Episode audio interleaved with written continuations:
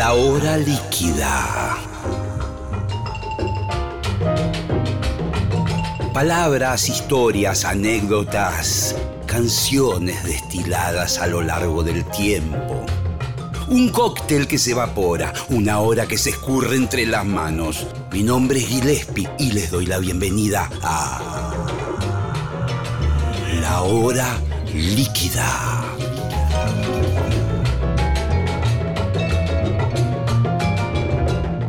Buenas noches, ¿cómo están? Estamos comenzando una, nueva emisión de La Hora Líquida aquí desde el auditorio de Radio Nacional en Maipú 555, Capital Federal. Aquí Gillespie, dándoles las gracias, por supuesto, siempre recibo buenos comentarios del programa y hay una cantidad de, sobre todo de reproducciones en YouTube sorprendente. Esta semana estamos con el Chango Spasiuk, al cual le doy la bienvenida y el agradecimiento de que te hayas acercado, Chango, aquí.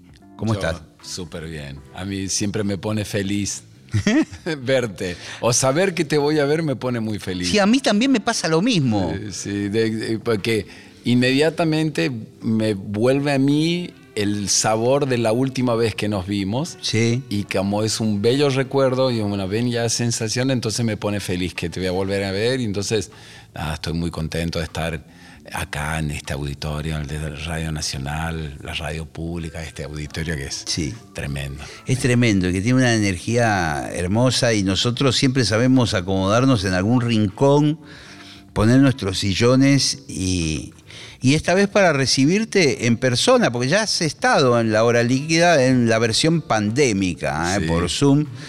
Pero, y tuvimos una hermosa charla en aquel momento. Siempre se dan unas charlas muy piola con vos, porque vamos por cualquier lado. En ese momento vos me, contabas de, de algunos de tus periplos nórdicos con un guitarrista muy talentoso de allí y un material que estaban haciendo medio en dúo con algunos músicos también que participaban, con trabajista, percusión, no sé qué. Pereiner Batle, eh, un músico de, Oslo, Noruega, con el cual hicimos Hielo Azul, Tierra Roja. Sí, señor. disco.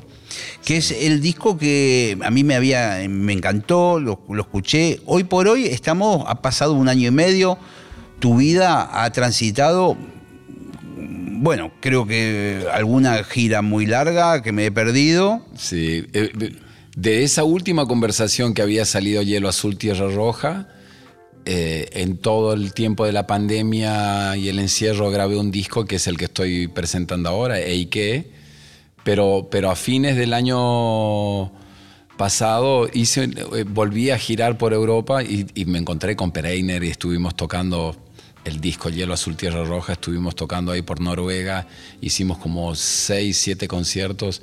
El último lo hice en Trumso, que es bien en el norte de Noruega, en donde la gente va, le llaman cazar las auroras boreales. Claro. Es un lugar en donde eh, hay gente especialista que, que, sabe en qué lugares se están viendo las luces y salen a cazarlas. Entonces, nosotros fuimos a dar un concierto en donde dos días antes hubo una explosión, una tormenta solar y se veían luces eh, por todos lados. Y, dos días antes de que yo vaya a tocar, se larga a llover torrencialmente y cuando llego estaba todo nublado.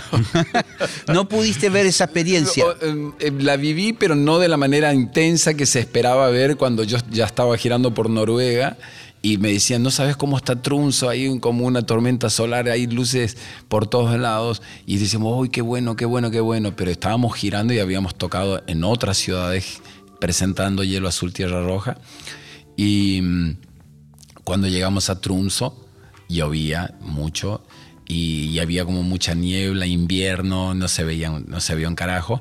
Igual tocamos y como a las 2 de la mañana te ponen como unos trajes, pero tú pareces como un astronauta y te suben a una camioneta y los tipos salen en la camioneta con una especie de GPS, pero que en donde se pueden ver las luces y, y estuvimos dando vuelta como dos horas y media tratando de llegar a un lugar en donde posiblemente se veía y fuimos como un valle lleno de nieve y se vieron como unas luces así por el cielo, pero no mucho más que eso.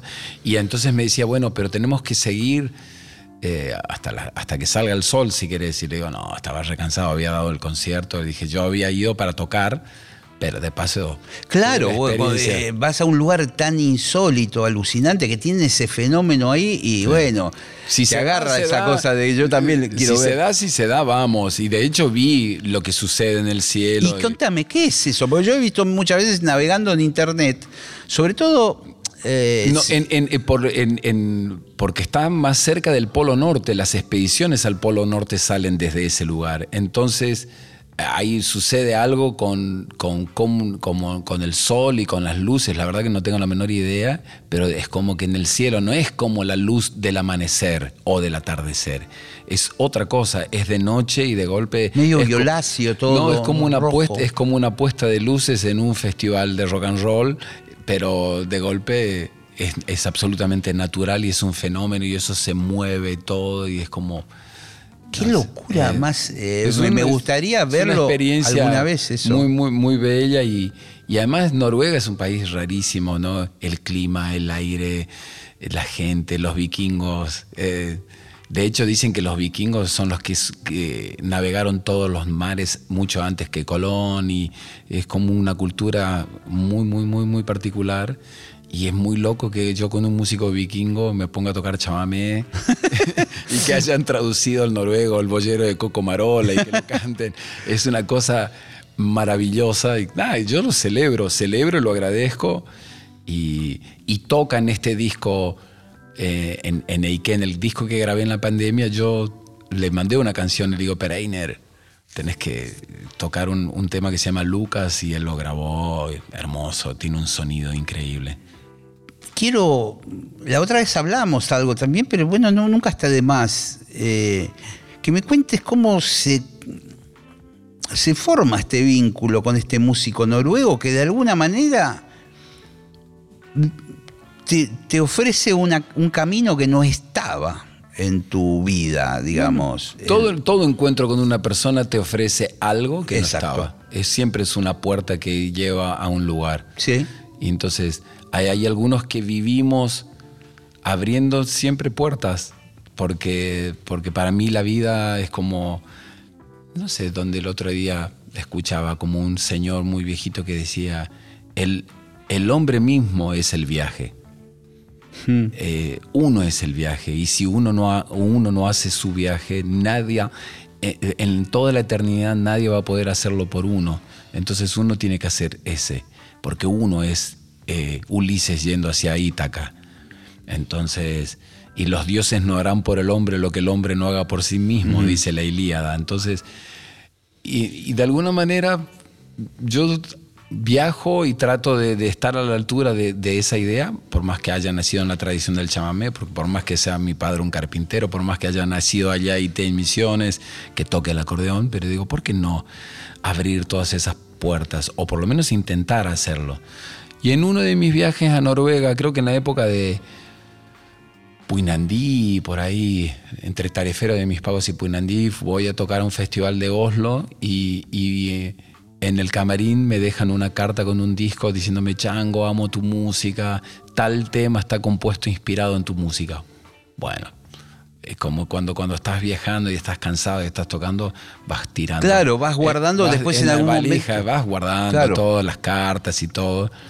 Y porque, te- porque querés ir a comer, porque querés ir a dormir. Estás cansado, sí. que- Entonces cuando llegabas de viaje, de la gira, eh, lo primero que haces es, este, conectar con la familia y pasan dos, tres, cuatro días que empezás recién a desarmar tu valija y en ese desarmar empezás a ver todo lo que hay y de golpe me encuentro con una carta de Pereiner y voy, agarro su disco y lo pongo y lo escucho a esa canción y a ver qué, qué- qué hace este hombre. Sí, sí. Vos no tenías ni idea quién era. Ni idea.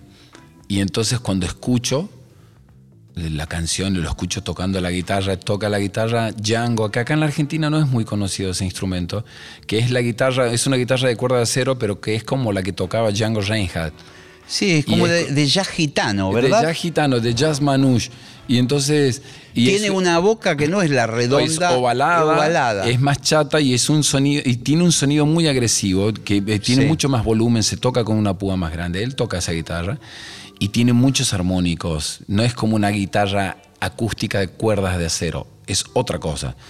tampoco es una guitarra eléctrica, es una Django, le llaman ese estilo de guitarra, y de golpe lo empiezo a escuchar tocar y digo, wow, esto es increíble. Y encima este hombre inspirado en mi música y, su mujer le ayudó a traducir la letra en, español y, y nada, inmediatamente lo llamé por teléfono y le digo, Pereiner, tenemos que hacer un disco.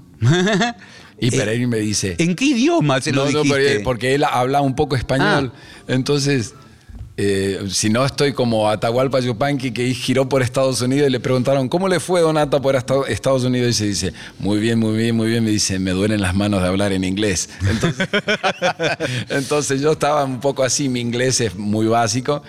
Y él me dice, obvio, por supuesto, hagamos un disco. Era para antes de la época del, del Mundial de Rusia. Y era esto. Entonces, nada, yo lo llamé, me tomé un avión, fui a Noruega, armamos el disco y así es como me conocí con él y, nada, hicimos eso y, creó ahí como... Hicimos ese disco con músicos noruegos y eso me creó un vínculo con Pereiner muy bello, como, como lo que he tenido a lo largo del camino con otros músicos, pero con él ha sido muy fuerte porque hicimos un disco, giramos y todo el tiempo estamos pensando en algo que podríamos hacer y me gusta estar en contacto con él. Y me gusta también estar en contacto culturalmente y anímicamente con, un, otro que pareciera que no deberíamos tener nada en común. Eso, eso está buenísimo. y a, mí, también me llama mucho la atención. Eso es bello para mí. Y es un ejercicio que lo he llevado a lo largo de muchos años de mi vida y que lo, que lo tengo presente y que es casi como el corazón del disco nuevo de que es como es un disco en donde eh, eh, eso está como multiplicado por, por, no sé, hay 11 canciones por 11 situaciones estéticas, ¿no? Magic Becas desde Marruecos tocando el laúd en Tristeza, o Pereiner tocando Lucas en... Eh, desde Noruega, o Jax Morellenbaum tocando Mi pueblo, mi casa, la soledad desde Río de Janeiro, o Sixto Corbalán tocando el arpa en una canción de amor desde Asunción del Paraguay, o eh, Boubacar Sissoko desde Senegal, África, tocando la corá. ¿Sabes lo que es la corá? No. Es como un arpa muy rústico que se hace, que se toca Senegal, Mali, en esa región de África que tiene como caja de resonancia la calabaza del mate, pero es una calabaza enorme como un zapallo. Esa es la caja de resonancia. Tiene un cuero y de ahí salen como dos, como alitas de ángeles, dos alitas así. ¿Con cuerdas? Con cuerdas de nylon, de pescar. Entonces es como un arpa, pero no es un arpa de la música clásica o un arpa del Paraguay que, que es celestial, es un arpa muy heavy, muy, muy rústico y que se usa mucho ahí. Girando por Europa yo conocí a Boubacar Sissoko y le digo, me encanta ese instrumento, deberíamos grabar en algún momento, después vino la pandemia y, y, cuando estaba grabando el disco en mi casa digo, ah, tengo que mandarle una canción a este hombre de Senegal para que ponga su corá y grabó su corá. Entonces, y él contestó y desde Senegal se fue a un estudio y, lo grabó y me lo envió y así es como, o bueno, Eric Trufas, el trompetista de, jazz francés. es trompetista fantástico. Eh, Todo eso hay en este disco. Eric Trufas ha venido a la Argentina, creo que en una oportunidad, y yo tuve la oportunidad de estar con él, eh, ahí en, el camarín de la trastienda, eh, donde tocó. Y yo ya lo venía escuchando, es un trompetista muy a la Miles Davis en algún sentido, pero muy experimentador de cosas nuevas, de mezclar electrónica con la trompeta, de meterle algún procesador, algún delay, alguna cosa rara. El concierto fue muy lindo. Y de montarse sobre texturas también. Sí, se cuelga, ¿no? Como... Se cuelga, de golpe he visto algunos videos en donde crea algunas texturas con un piano, como melodía súper larga y crea ahí como un color. entonces cuando vi esos, no, no, tanto de los discos, sino lo vi tocando en vivo eso, eh, como que le mandé un chamamé que se llama Gratitud y así como con muchos lugares. Bueno, hay muchas de mi música, muchas composiciones de mi música que tienen algo así de texturas introspectivas y climas y nada. Está muy bueno lo que estás haciendo. Es- yo pensaba en, la- en el concepto ese que en un momento habían inventado del world music. El world music es una manera de nombrar un circuito en donde giran músicas tradicionales de diferentes lugares del mundo. Pero, eh, no sé, el chamamé puede girar dentro de un circuito de world music, como los puede girar eh, la música de Mongolia o de Europa del Este o la música de Maloya, de la isla de la Reunión, no sé, por nombrar algunas Sí. pero ninguna ha ganado un mercado como para que haya un circuito, no sé, como lo tiene el flamenco tal vez, que es como una música tradicional también de algún lugar del mundo, pero que de alguna manera comercialmente ha creado un circuito y entonces gira dentro de su propio circuito. Sí, sí, sí, es cierto. Pero- world, music quedó como... Como un espacio en donde convergen todas esas tradiciones que no, que, no, que no tienen un mercado único y que entonces su mercado es ese espacio en donde se expresan toda esa diversidad de contenidos. Y entonces no quiere decir lo que, uno toque world music, sino que lo que uno hace encuentra un espacio de difusión y de contención y de expresión comercial eh, que si no existiera ese espacio es muy difícil porque puedes caer de manera muy aislada a tocar, no sé, yo toqué en Montreal en el año 97 y después toqué en Saalfelden en el año, no sé, 99, y de- pero de manera como muy aislada. Sí, me acuerdo que en una época Peter Gabriel, el de Genesis, Sí. eh, había empezado a... Real y creó un sello en el cual grababa esas músicas. Esa, grababa esa música. Mundo y- Real. Sí, y creo que organizaba él mismo un festival. Yo la- toqué en- a las afueras de Londres el eh, Womet. Sí. Eh, sí, no Womex, sino... WOMAD. Womat, ahí está. Sí. Que después tuvo otras sucursales en otros lugares del mundo. Y yo toqué en una, en una de estas. eh, Qué maestro, loco. había Eh, un escenario donde estaba Yusundur, había otros, eh, otros escenarios, habían carpas pequeñas.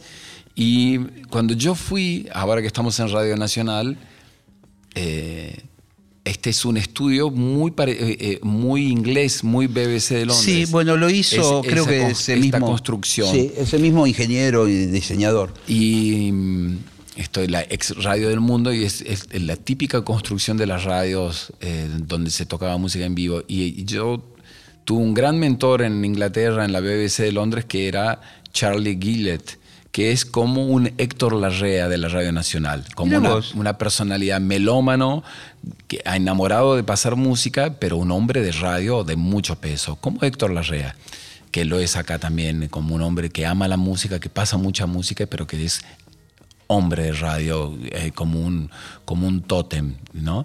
Lo mismo era Charlie Gillett, y Charlie Gillett era un enamorado de mi música, y entonces todo el tiempo me, me, me- difundía y escribía en, las- en las revistas de músicas del mundo, hacía como sus, sus críticas de mis conciertos o, o de mis discos. Y en este festival organizado por Peter Gabriel, Charlie Gillett tenía un escenario que era de él. El escenario de Qué Charlie grosso, ya le daba a, que programe él. Él programaba la música que él quería. Qué maestro. eh, en, en- en dentro del Sí. festival. Entonces, cuando yo toqué en, en este festival de Peter Gabriel, toqué en el escenario programado por Charlie Gillett. ¿Y apareció el hombre por Obvio, ahí? sí, un Ah, hombre. Igual que Héctor Larrea, súper delgado, alto, eh, muy, muy hermoso, que nada, falleció hace, hace unos años atrás, pero, pero siempre muy agradecido porque él fue como un mentor, de que siempre me dio como un, un espacio en el cual en algunos años yo, yo giré mucho por Inglaterra, de hecho el- el, el disco Tarefero de mis pagos es un disco producido por Charlie, eh, por, por un productor inglés llamado Ben Mandelson. O sea que en, algún- en alguna época de, de todos estos años de viajes he tenido como un, un coqueteo con Inglaterra, así con el... con Qué el- loco que es pensar, ¿no? De, yo hago naturalmente como eh, mi, mi Google Map mental y te veo saliendo de misiones, de- de- Yo también. del pueblo de Apóstoles. Subiéndome al Gran Capitán. Eh, eh, claro, y después eh, estando en cualquier lugar del mundo con tu acordeón, grabando incluso allá en Sí. estudios. La y- gente ha sido, el- el- la vida ha sido como muy generosa en ese sentido, como que me, me ha regalado mucho el camino. eh, más de lo que yo esperaba y igual hay algo de uno que quiere, bueno, si se puede, un poco más. Habrá más puertas, intentemos abrirlas. Si se puede, lo hago. Es genial, es genial la actitud que vos tenés siempre, debo decirlo, la sensación, por eso la paso bien cuando te veo, sos una persona muy interesante en la forma de, expresarte, la, digamos, además de tus ideas, que siempre son renovadoras y que sos un, guerrero defendiendo tu arte, además, de no berreteándolo, no bien buscando que las cosas estén bien hechas, que a veces no es habitual, quizás. No, me gustaría verlo más seguido en mi país, eh, esa actitud que vos tenés, y que de alguna manera para mí es la fórmula que hace que, tu arte además trascienda. No, eh, es, es, cansador porque vos sabes que estamos como... Es, como muy artesanal nuestro trabajo. Sí. Es muy artesanal, muy manual, muy de autogestión. Entonces es muy difícil llegar a como un nivel de refinamiento, de hi-fi, de excelencia con, con tan pocos recursos. Entonces es un doble esfuerzo. En el caso de la tradición, y encima la tradición de donde yo vengo, que medianamente es como, digamos, que no es una tradición que haya tenido mucha luz verde para, para tocar, o sea, como diciendo, oh, soy un músico de chamamé, uh, buenísimo, programemos esto. Claro. en Montreux, claro. Eh, oh, Coco Marolas, buenísimo. Eh, claro, porque uno no, lo no, no, no, no, hay, no hay ninguna autopista hecha, o sea. No. Entonces, eh, eh, hace de que... Pero a mí lo que me, el regalo más lindo que yo he tenido viajando es que eh, los espacios estos te preguntan de una manera contundente, ¿qué tiene usted para contar? Sí, claro. Y, ahí esa pregunta es maravillosa porque esa pregunta hace de que mires el patio de tu casa como nunca lo habías visto, que mires tú de dónde venís, con una atención que antes no la tenías, que a veces para circular en los circuitos de música folclórica acá ni siquiera prestas atención, das por sentado que todo el mundo conoce y entonces no hay ningún esfuerzo y de golpe cuando alguien viene y te dice, ¿qué tiene usted para contar? ¿De dónde viene? ¿Qué es lo que hace? ¿O qué quiere hacer? Entonces de golpe como, como uno se enfoca y digo, ah, no, por eso mis temas se llaman Tierra Colorada, música colorada. Todo Tierra Colorada y, tarefero de mis pagos y, palabras en guaraní que no pueden ser eh, eh, traducidas. Entonces me, encanta que alguien en este momento diga, eh, pronuncie en el idioma del que esté presentando un programa de radio que diga, en este momento vamos a pasar Puinandí. Pues no lo puede decir de los descalzos. No, claro. O, eh, que pueda, o tenga que hablar en inglés o en francés o en alemán y que diga tarefero de mis pagos. Me encantaba, yo siempre me, reía mucho de cómo estaba, por ejemplo, en una entrevista con un traductor, por supuesto. Tarefero claro. de mis pagos. claro. Es muy, es muy lindo escuchar cómo suena en la, voz de los otros y cómo los otros, a partir de, una palabra, en realidad a partir de, una palabra o de lo nombrado hay como un interés de conocer el contexto de donde viene lo nombrado. Entonces, de alguna manera, alguien presta atención en conocer otra cultura que hasta ese momento no la conocía, una región, sus compositores, su estilo, sus expresiones. Yo no soy un representante del chamamé, nadie me puso como una, como una capa que me diga... Ni te lo van a poner, te voy a anticipar, porque eso no sucede. No, no, no, no, cumplo ese rol pero sí medianamente yo nací en esa. Como dice Antonio Tarragorro, el chamamé es de los chamameceros. Entonces, yo soy un chamamecero, soy un hombre que toco esa música, que la toco a mi manera, que la entiendo a mi manera, que nací en esa tradición.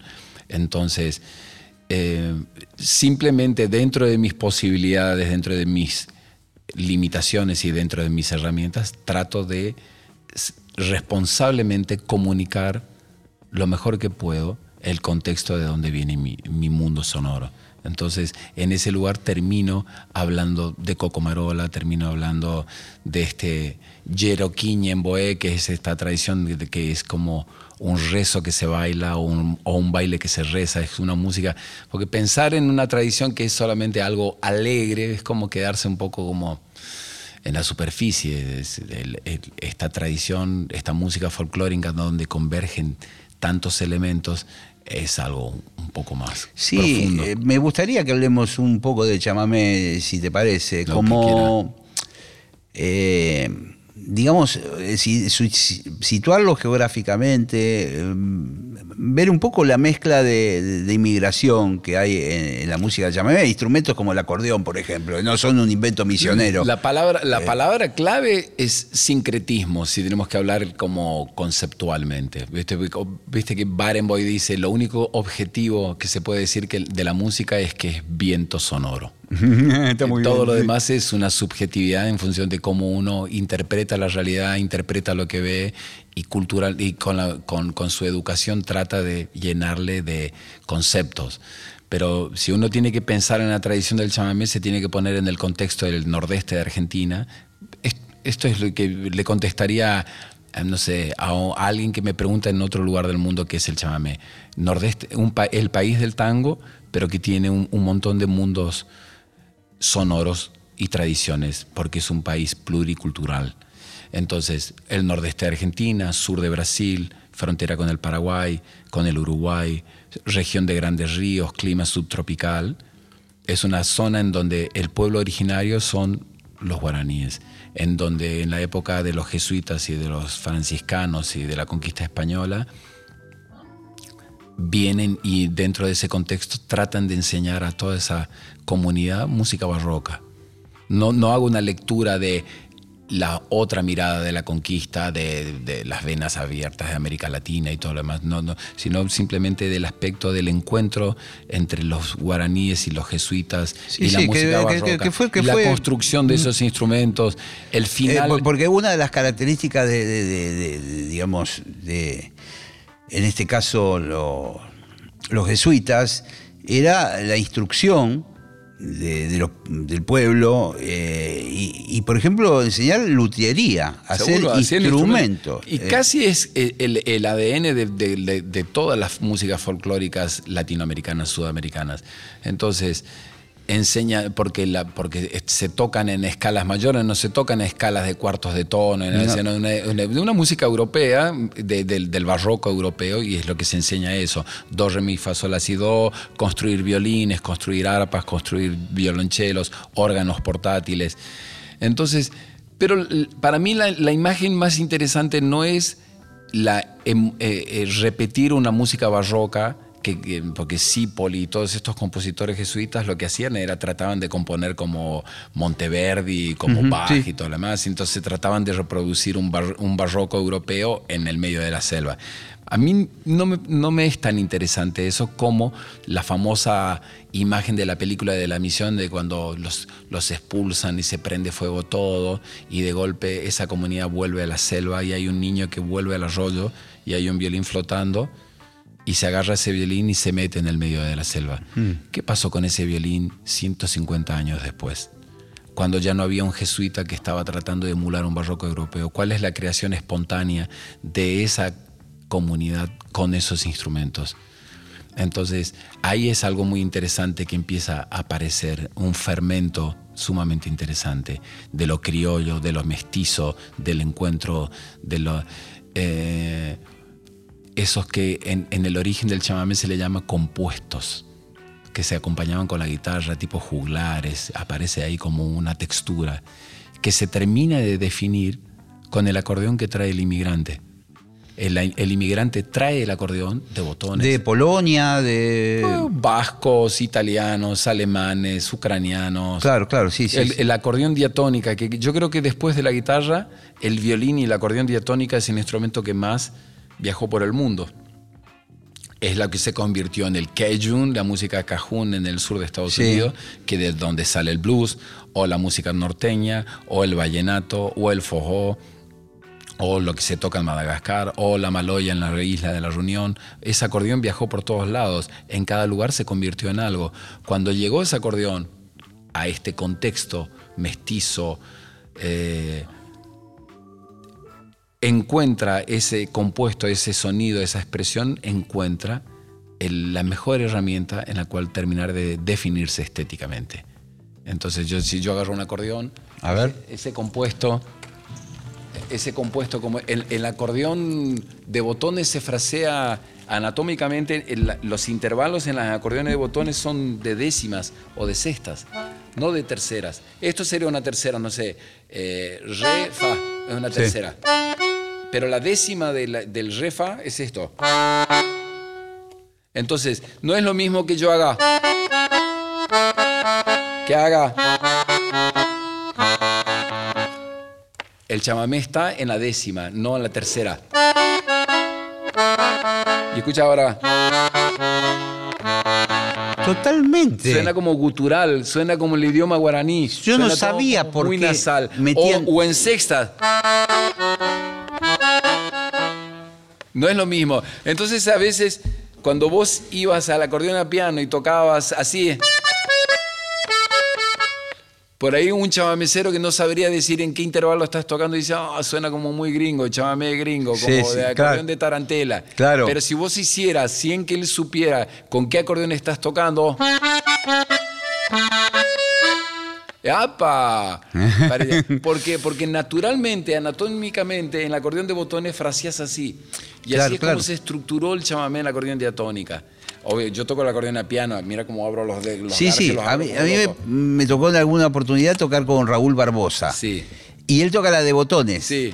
Sí, y, sí, y me, has hecho acordar esas sonoridades a veces raras eh, que surgen por y la. Más después con el acordeón de él, que eh, entró con Barbosa, empezó a, a partir de Barbosa, le empezó, Barbosa empezó a hacer esto.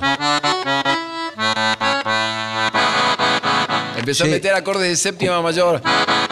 Sí, sí, sí. O sea, no sé si se tocaba como.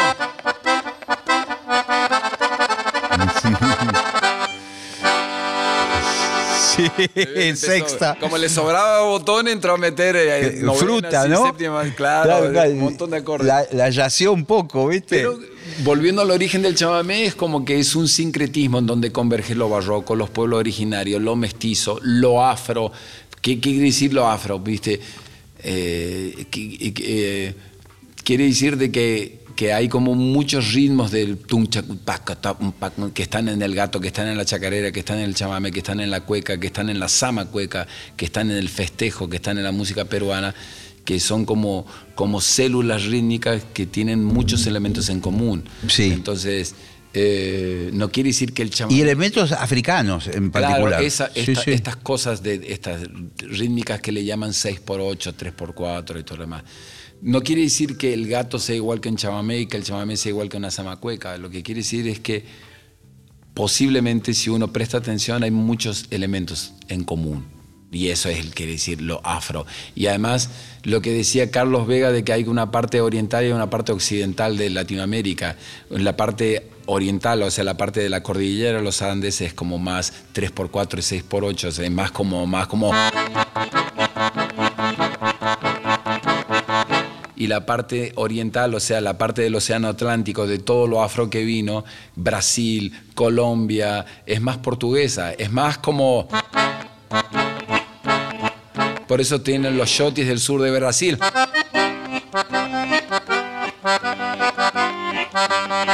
No sé, los, los shotis de no.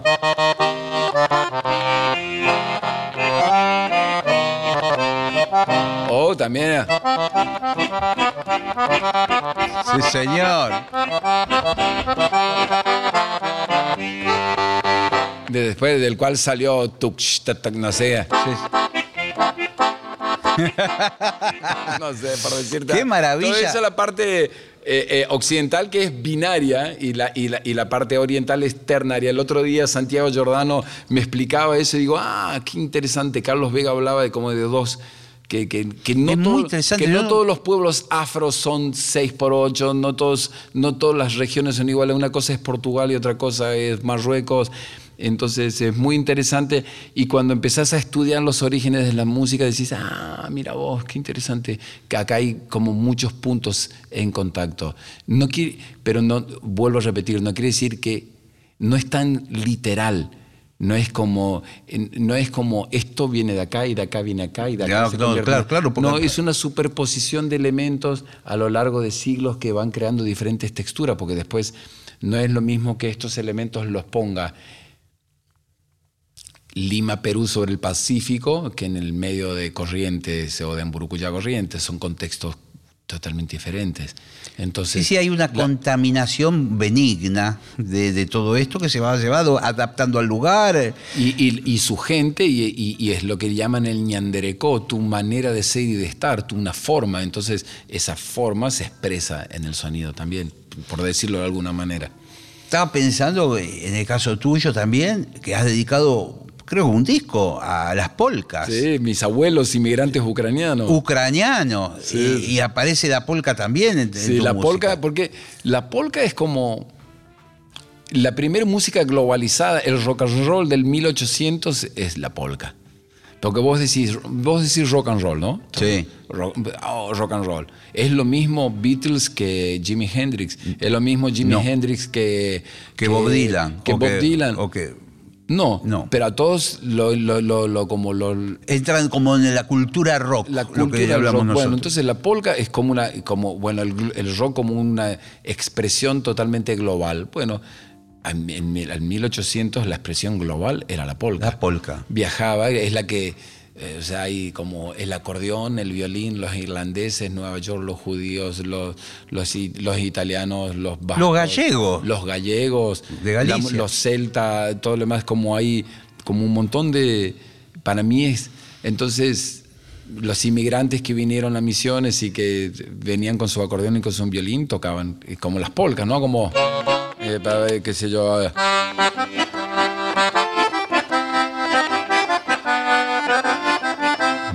Pero por ahí a lo mejor una danza eslava en dos cuartos sería como más, por ejemplo.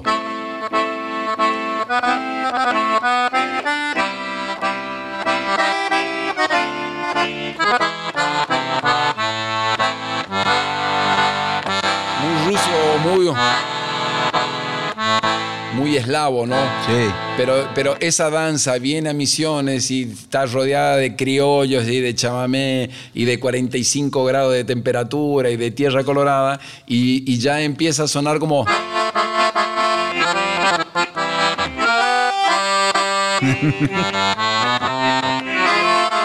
Casi chamamesado, ¿no?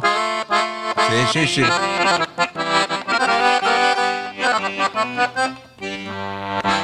De esto?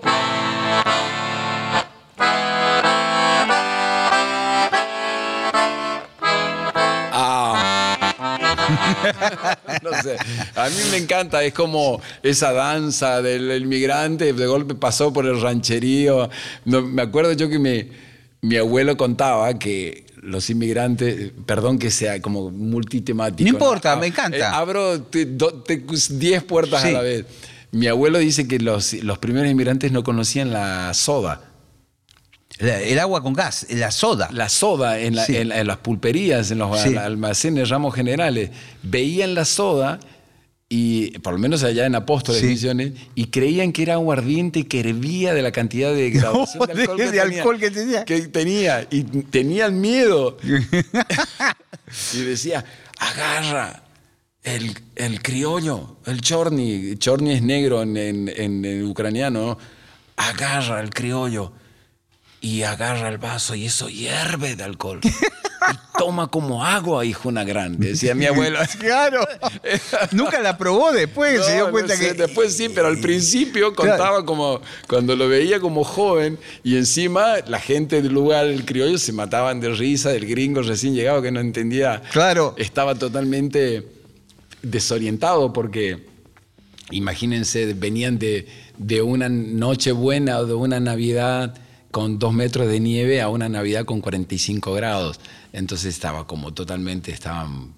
Sí, sí, sí, sí. Como un viaje hermoso y, y, de alguna manera todas esas cosas nos atraviesan y a mí todo eso me atraviesa y todo eso es parte como de, mi mundo anímico y cultural. Entonces no, es que a mí ah, me llega Coco Marola o me llegan más mis abuelos o me llegan porque, porque tengo un apellido de origen ucraniano porque mis abuelos son inmigrantes ucranianos. A mí me atraviesa absolutamente todo. Me atraviesa Coco Marola, me atraviesa mi papá en la carpintería tocando el violín, me atraviesa la música que sonaba en la radio arriba de la ladera cuando yo era niño pero también me atraviesa lo que me ha dado el camino. Yupanqui, Piazzolla, eh, eh, Cortázar. Eh, Los divididos. Divididos. ¿Te, te acordás que hubo una época que tocabas? Henry, claro. Qué, qué linda. No sé. Little Wing. Little qué Wing. maravilla. Sí, es como todo, todo me atraviesa de alguna manera y todo de alguna manera enriquece mi propio mundo, aunque mi centro de gravedad vuelvo a ser una y otra vez mi lenguaje, porque no tengo muchos lenguajes, tengo un solo lenguaje, pero ese lenguaje todo el tiempo está como estimulado por lo que aparece en el camino. Eh, es fantástico porque eh, estamos hablando de un montón de cosas y a la vez estamos hablando de, distintas combinaciones de lo mismo, que es lo maravilloso de, la música y de, la mezcla de las culturas. Eh, y, de, vos decías, es eh, el lenguaje, que en definitiva la música, que a veces sucede mucho en el jazz, cuando se juntan músicos de distintos países y muchas veces ni se, ni se comprenden, no saben lo que dice uno del otro, pero agarran los instrumentos y empiezan a tocar una cosa que es completamente homogénea, con cada uno con su condimento, pero digamos, eh, vos has sabido meter tu lenguaje en, en, el lenguaje universal de la música con esta experiencia que me contaste por Noruega. Que dicho sea de paso, te, te, voy a preguntar de primera mano. Yo no conozco ese país, eh, pero sí he visto imágenes salteadas de todo lo que aparece en Noruega es tan impactante a nivel geográfico, porque parece que todo es una película increíble. No, esa mezcla de esas casitas eh, a, abajo de, de, una montaña nevada y con un Pero lago. Fíjate, fíjate, vos, a mí, a, a, mí no me ha impactado eso y me han impactado otras cosas. Ajá. Mucho. Por ejemplo, me impactó eh, el sabor del pescado. Es como para un noruego que venga acá y pruebe carne. Y va a un festival de, no sé, del asado en Ayacucho, provincia de Buenos Aires, de golpe ve eso y digo, wow, qué buen sabor que tiene esta carne. O sea, es una explosión eh, de el sabor. Que se come es de otra calidad, por ejemplo. Ese es mi, mi, mi, mi, primer recuerdo. Y otra cosa que me llamó mucho la atención, eh, la plaza en donde juegan los niños. Es una, eh, varias cosas me llamaron la atención.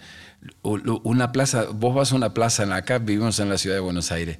Yo no sé, eh, si sobreviven a esa plaza, pueden sobrevivir a cualquier cosa. o sea, un, una calecita de hierro que si golpea a un chico lo puede dejar internado en Sí. terapia intensiva. Sí, sí, de peligros todo el tiempo. De... Todo está construido por alguien que no tiene la menor idea de lo que significa un niño jugando. Bueno, eso en- de golpe veía en la plaza los juegos, todos pensados de una manera que, que no se- es imposible que se golpee a un niño y como alguien se- usó su inteligencia para, para, para hacer eso. O los subproductos para integrar a los niños a andar en bicicleta A ver. no sé, trineo para la bicicleta cuando hay hielo y trineo del trineo del trineo, ta, ta, ta, adaptador para esto, ta, ta, ta, ta, todo en el cual en donde el, el niño no queda fuera de la, de la, del, De la vida. eh, del ac- adulto en ese sentido.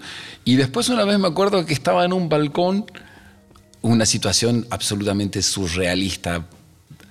Eh, ¿Te acordás la ciudad? no, no, en Oslo. Ah. Eh, estaba en la vereda fumando, esperando, no sé, el tiempo libre así, y de golpe observo que hay una mujer que pide un taxi con un bebé, ¿no? En la calle, en una vereda. Sí, yo estaba... Y pide un taxi y yo observo que al rato, o sea, supongo que pide un taxi porque estaba parada con un bebé con el carrito y de golpe veo que llega un taxi y frena. Entonces, se baja el chofer. Y esta es la película. Se baja el chofer, abre el baúl, guarda, saca del baúl un huevito para niños, pone en el baúl el carrito de bebé de la señora, abre la puerta de atrás, ata el huevito con el cinturón de seguridad y después la señora ata el niño en el huevito. Un taxi. Sí. No era un amigo, no era de la familia. Un taxi. Atan al niño al huevito y después la señora se sienta, cierran la puerta y el señor se va. Dígame una situación que se parezca así en un taxi en nuestro país y la relación que tiene no quiero que se enoje un taxista si me No, ve. no, no, no, no, no. Pero no. me ha pasado a mí viajar con mis hijos chicos un poco más, el señor está fumando adentro del auto Sí. eh, y a lo mejor va viendo un televisorcito así mientras te va llevando a algún Sí. lugar. Como que me- a mí eso me impactó. Como para- que la- la- Eso me impactó para bien, pero yo no estoy parado en esta cosa como diciendo, ah, prefiero allá que acá. No. Yo, yo llego, a- no llego a misiones, yo giro por muchos lugares durante los últimos 25 años. Yo llego a Ezeiza y miro el cielo y digo, es, el tu, es tu cielo, sí. esto no hay nada mejor que este lugar.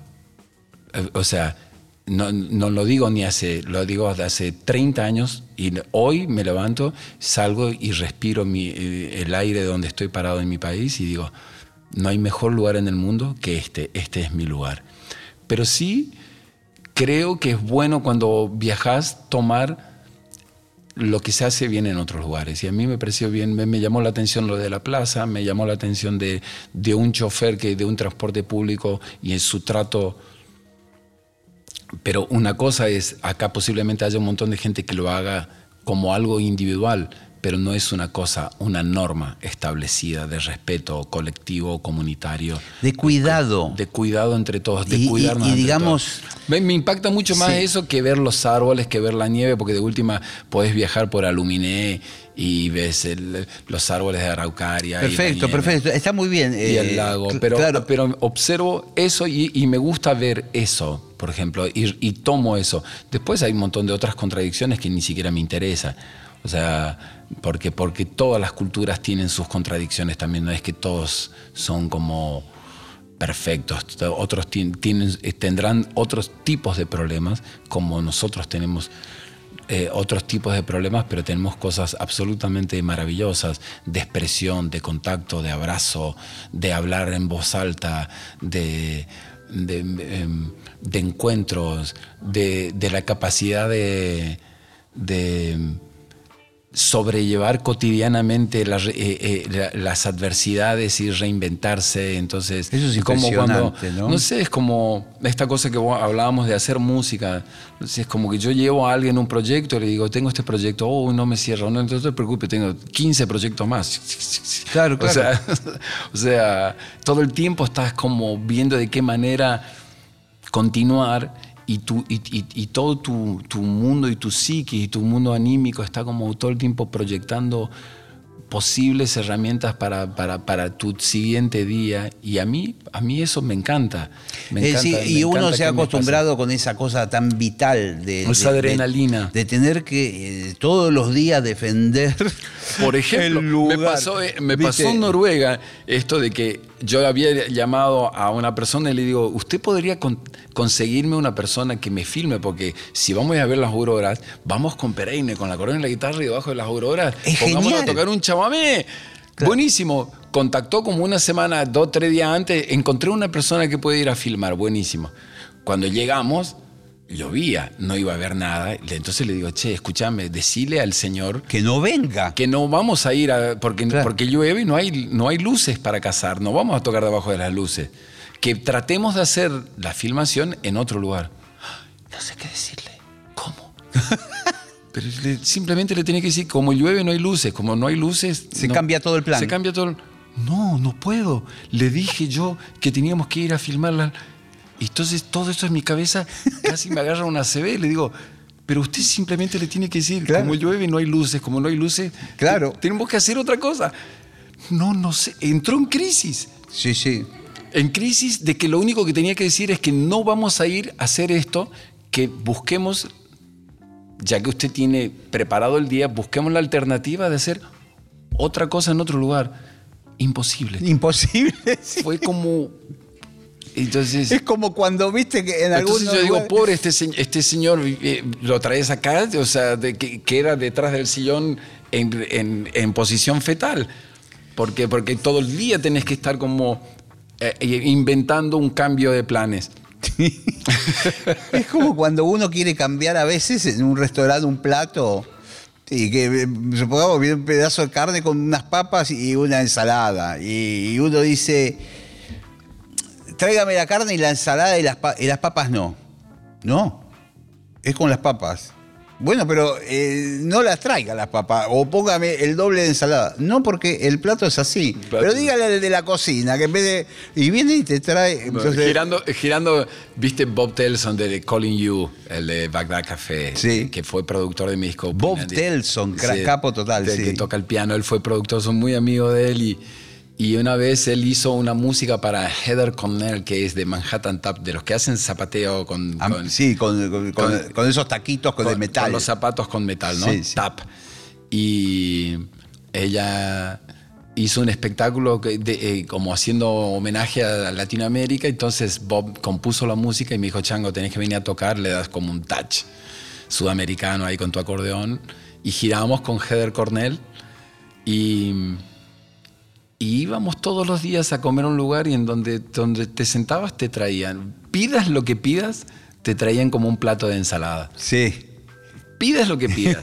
pidas. O sea, pida un café con leche con media luna, un plato de ensalada, un plato de ensalada, un plato de ensalada. Entonces, como ya la sexta vez, eh, yo voy a comer, no sé, tal cosa, pero no quiero el plato de Te ensalada. lo traen igual. Y entonces éramos cinco en la mesa sentados y venían y de golpe le ponían a Bob a todo el plato de ensalada y cuando me llegaba a mí, me miraba a mí, Sí. se acordaba Sí. que, no, que yo no quería el plato de ensalada y era más fuerte que él y me lo dejaba el plato de ensalada. Sí, pero eso. Entonces, Inmortal. como diciendo, es más fuerte que yo, no puedo. Pero bueno, hay que, creo que como dicen los sabios, el punto medio es el mejor punto de todos para hacer una conclusión de todo esto. No quiere decir que somos los mejores ni somos los peores, ni no- no, esa, esa estupidez de no, no tiene nada que ver con eso, sino a veces la planificación hace de que podamos hacer mejor muchas cosas, a veces es bueno tener una capacidad de reinventarse y de, salir adelante más allá de la adversidad de las situaciones. Y es bueno tener ese ejercicio y fortalecer eso en nosotros. Y hay que aprender de ambas cosas y hacer una versión de ello y por eso digo que el punto medio es un punto sano de alguna manera. Sí, sí, está Y bueno también tomar cosa- cosas de, que pasan en otros lugares que quizás está bueno adaptarlas a nosotros y Sí. que la experiencia de vivir sea una experiencia agradable, Sí. de que Hacer- sea lindo ha- vivir. Hacer nuestra, sí, Sí. hacer de nuestra vida una obra de arte. Sí, Entonces, sí. Pero bueno, como ahora estamos aquí, estoy charlando con vos, hablé- me parece que hablé mucho. No, eh, sí, eh, pero no sé cómo estamos de tiempo, pero ¿tenemos dos minutos para tocar algo? Porque Yo traje la trompeta, una Trae. improvisación. 5 de mayo, Sí. Teatro Coliseo de la ciudad de Buenos Aires. Están invitados para venir a escuchar Eike, el disco, vamos a estar tocando. Va a venir Pereiner, ya que hablamos tanto de Noruega. Lo quiero va a venir conocer. Con eh, Django, va a venir Pereiner Batle, va a venir Sixto Corbalán, va a venir Rodrigo Sosa, que es un músico argentino pero que vive en Cuba y que conocí cuando fui al Jazz de La Habana hace poco a tocar y que va a venir con sus quenas y todo lo demás Ah, sí, sí, sí, es muy y, conocido. y, en- y- y todo el ensamble, violín, chelos, percusiones.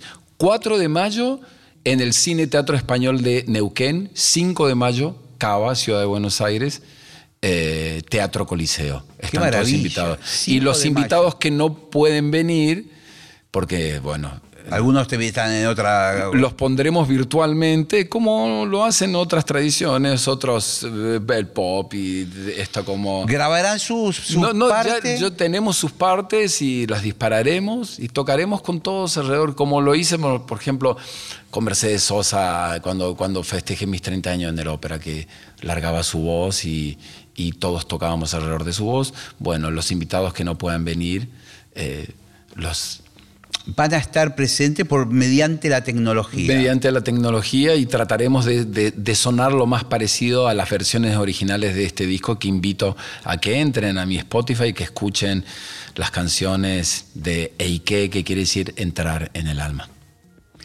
Vamos a tocar. ¿Alguna tonalidad? No, dígame usted qué quiere tocar. No, lo que vos quieras. Eh, algo en, por ejemplo, en, sol menor. Sol menor. Eh, ¿Te queda bien en acordeón o no? Como los cantantes esos que te dicen... O re menor. Re menor. Ahí está. Viste que los cantantes te dicen que van a cantar, vas a una, grabación y te dicen, ¿en qué tono vas? No, para que me quede bien en la voz voy a hacer en re bemol menor. No, bueno, la trompeta te mata eso. y el acordeón también, todo ah. negro, todo lo demás. Yo, digo, yo guardo el acordeón en el estuche y digo, déjame, me voy a mi casa, lo voy a estudiar. Está perfecto, sí, sí.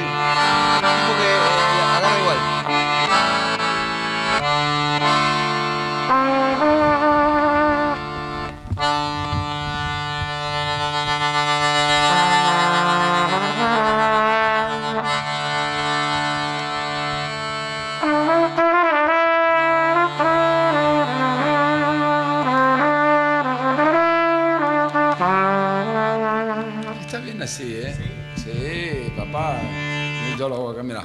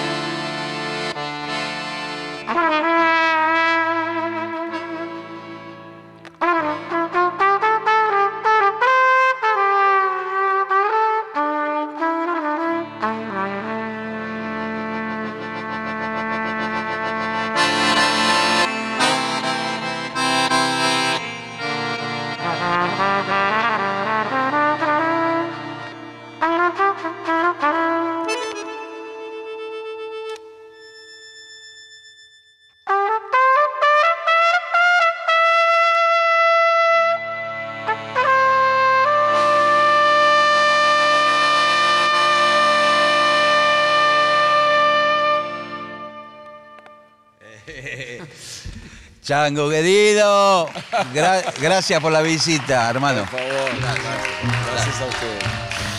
Gracias. qué bien, qué linda zapadita. Ah, eh, gracias por pasar por el programa. Nos encontramos la semana que viene aquí en La Hora Líquida. Gracias. un placer. Un placer.